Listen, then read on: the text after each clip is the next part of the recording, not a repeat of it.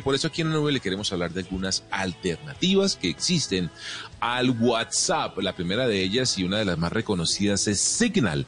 Así como suena, esta es una aplicación eh, de código abierto, es decir, que se ha desarrollado a través de una comunidad de software, eh, digamos, eh, abierta, lo cual permite que tenga un protocolo de encripción, de cifrado, de protección de la información de extremo a extremo que garantiza una mayor privacidad de todos los chats.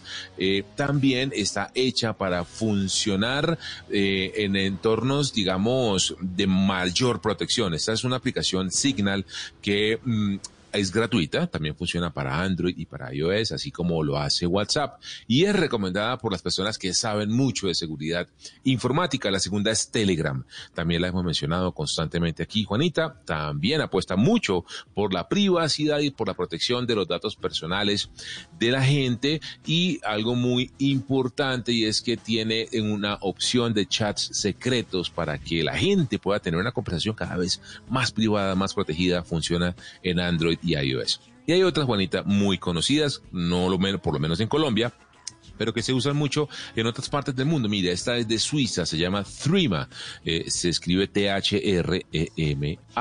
Threema es una aplicación eh, que funciona de manera completamente anónima, no hay que sacar una cuenta. Se puede usar también en Android y iOS, tiene un costo, pero también incluye, mm, además de los mensajes, llamada de voz, chat de grupo, envío de archivos multimedia y em, también criptografía, es decir, que esconde las comunicaciones. Dust, eh, como es eh, como polvo en inglés, esa es una aplicación también para iOS y Android, eh, también con mucha seguridad, con protección de la privacidad y tiene una cosa muy interesante y es que no almacena información en la memoria interna del teléfono, lo cual la ha hecho muy, digamos, apetecida por usuarios también allí en Europa. Y finalmente está Silence como Silencio en inglés, que también es otra aplicación que hace inscripción, que cifra las comunicaciones y los chats, también es de código abierto y no necesita tampoco de una cuenta para ser usada.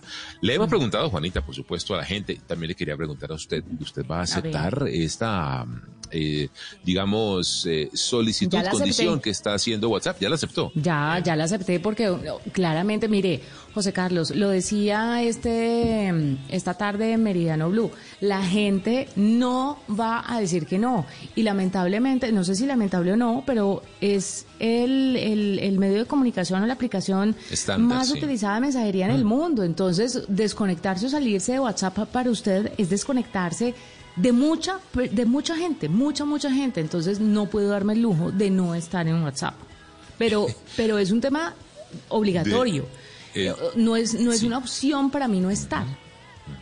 Y, hay que decirse también a los oyentes, eh, Juanita, como usted bien dice, no aceptar ese acondicionamiento que nos está enviando WhatsApp a todos los celulares, pues significa que no vamos a poder seguirlo usando a partir de febrero. Así que, eh, como usted dice, o se acepta o no se acepta.